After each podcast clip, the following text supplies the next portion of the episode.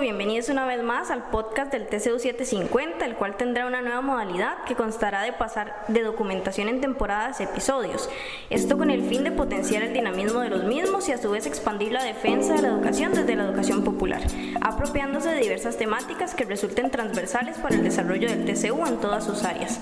Mi nombre es Sharon Prado, estudiante de Ciencias Políticas y Agronomía, y hoy me acompaña mi compañero Alejandro Granados, estudiante de Ciencias Políticas. Durante este episodio, la temática principal será experiencias de incidencias en comunidades y aportes desde la educación popular. Y este episodio está titulado como Reconociendo experiencias al incidir. Hoy tenemos como invitada a la profe Alexa Obando, con amplia experiencia en el trabajo en comunidades, pero nos gustaría pedirle como que se presente ella, ¿verdad? Y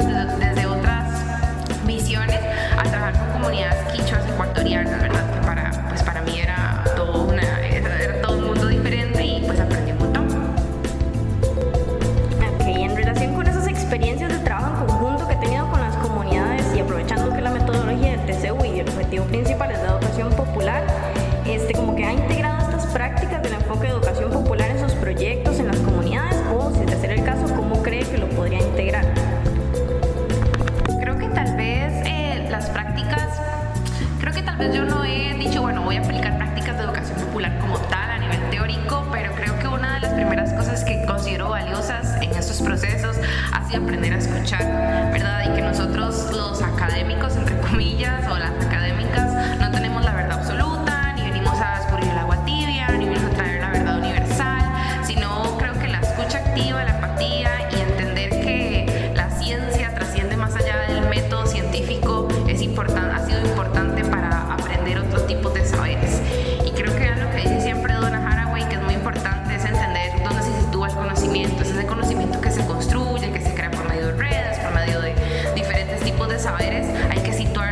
Sus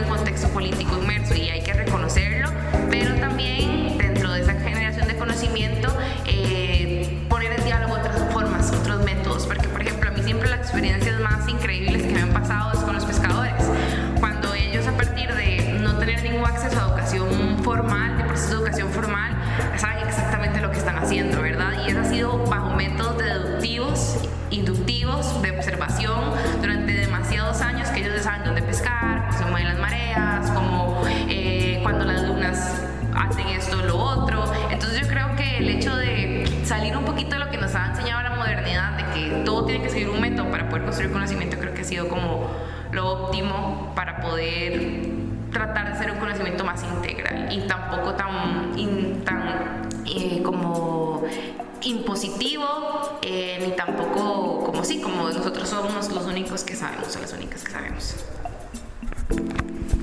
¿Siente que algunos de sus beneficios han sido, o sea, de integrar estas metodologías son como tangentes, o sea, tangibles, se ven, se sienten, o, o- o cómo ha sentido sus beneficios? ¿Más como en lo académico, o sea, como de, de lo que recibió al, al hacerlo, digamos, como persona, o eh, sí se puede como ver más aplicado en la comunidad, por ejemplo?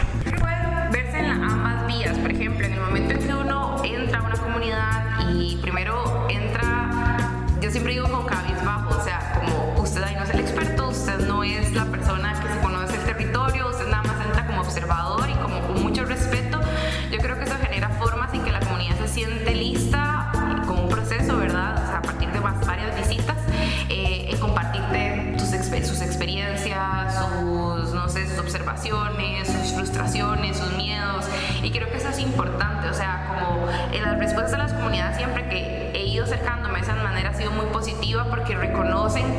siendo impositiva, ¿verdad? Que no estoy siendo eh, vallecentrista,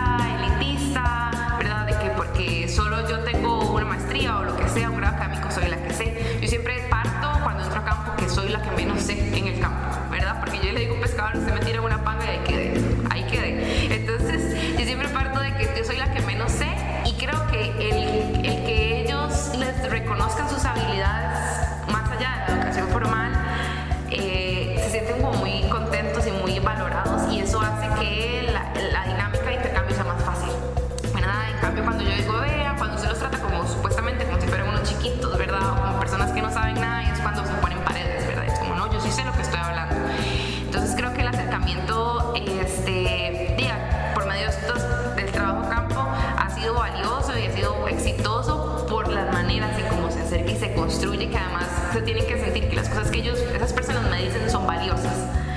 En cambio, sí, claro, si les, no sé, no, no, les generamos mérito solo porque no fueron a la U o porque no fueron al colegio, y ahí obviamente pues, es más difícil.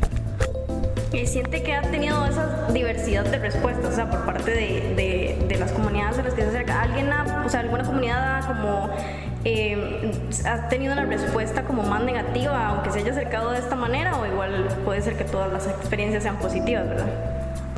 No, realmente ha, habido de todo y yo siempre cuando pienso en la palabra comunidad como a nivel teórico pensamos que las comunidades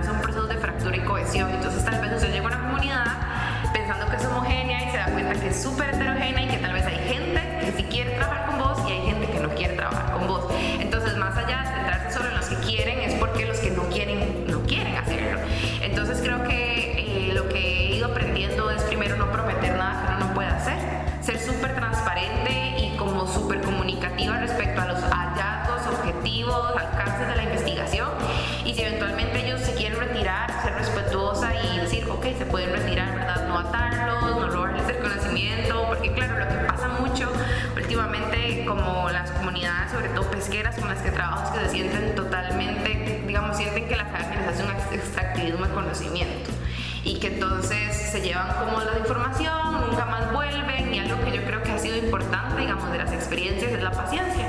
Tal vez las primeras tres semanas o el primer mes que yo trabajé con comunidades en Pontevedra entonces yo poco a poco fui y claro, el compromiso que ellos dijeron, claro, esa música viene siempre, viene todos los días, aunque le damos fea cara, viene, se mete, viene, viene. Eh, creo que eso generó apertura, pero no todos los momentos pasa. Hay momentos que usted los encuentra muy hostiles, con toda la razón del mundo, y uno nada más les, les, da las reglas caras. Bueno, va a pasar esto, esto, esto. Si ustedes quieren, pueden estar dentro y si no, no va a pasar nada, no importa.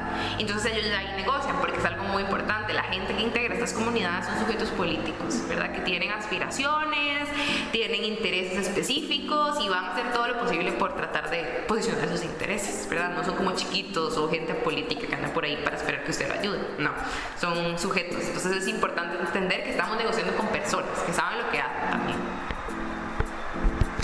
No sé si durante sus experiencias en las comunidades ha tenido como eh, alguna experiencia específica o, puede suceder en todas que digamos acá desde el TCU usualmente lastimosamente desde la academia eh, presenta mucho que para acercarse a una comunidad muchas veces se necesita como reconocer el líder de la comunidad verdad e irse acercando. No siempre sucede pero puede suceder. No sé si tiene alguna experiencia que, que comparta así como que que logre diferenciar los liderazgos que son un poco más horizontales de los que son un poco más jerárquicos, no sé, el, el típico líder que articula más allá del líder que manda, por decirlo así. Proceso comunitario hay que identificar el liderazgo, pero hay que hacer que los demás se sientan parte de la conversación. Porque ¿qué pasa? Que a veces que uno solo se contacta con la persona líder y tal vez este líder sí sea horizontal, pero en otros casos es súper vertical o, lidere, o, o lideresa, ¿verdad? Entonces, ¿qué pasa? Que muchas veces los proyectos se montan a partir de la visión del líder. ¿Y qué pasa si el líder tiene un privilegio de clase? ¿Qué pasa si el líder tiene un privilegio étnico, un privilegio racial, un privilegio de género, ¿verdad? No va a responder a las necesidades de las mujeres de la comunidad, porque hablemos de que muchas veces en zonas rurales identificamos líderes hombres y que al final tienen necesidades muy específicas de acuerdo a su género. Entonces no logramos realmente entender la heterogeneidad de la comunidad porque solo vamos a hablar con esa persona que tiene características y necesidades muy específicas. Entonces yo siempre recomiendo que sí es importante identificar los liderazgos para, que sea la puerta de entrada, pero que no sea el único canal de comunicación. Me gusta mucho trabajar en talleres, entrevistas colectivas, grupos focales, para poder ver la diversidad de opiniones, porque pasa que hay líderes, muy positivas o verdad que tienen intereses muy específicos y que todos lo siguen por esos intereses. Todo bien, pero tal vez en el camino nos topemos otras cosas, otros temas que esta persona que es nuestro informante clave no está generando porque lo tiene resuelto o porque no le interesa. Entonces es importante cómo hacer eso. Y bueno, muchísimas gracias a la profe Alexa. Este, este va a ser por ahora eh, nuestro episodio, ¿verdad? Sobre el acercamiento a comunidades, pero este, vamos a seguir en, en un segundo episodio con la profe, así que este, por favor sigan con nosotros. Y...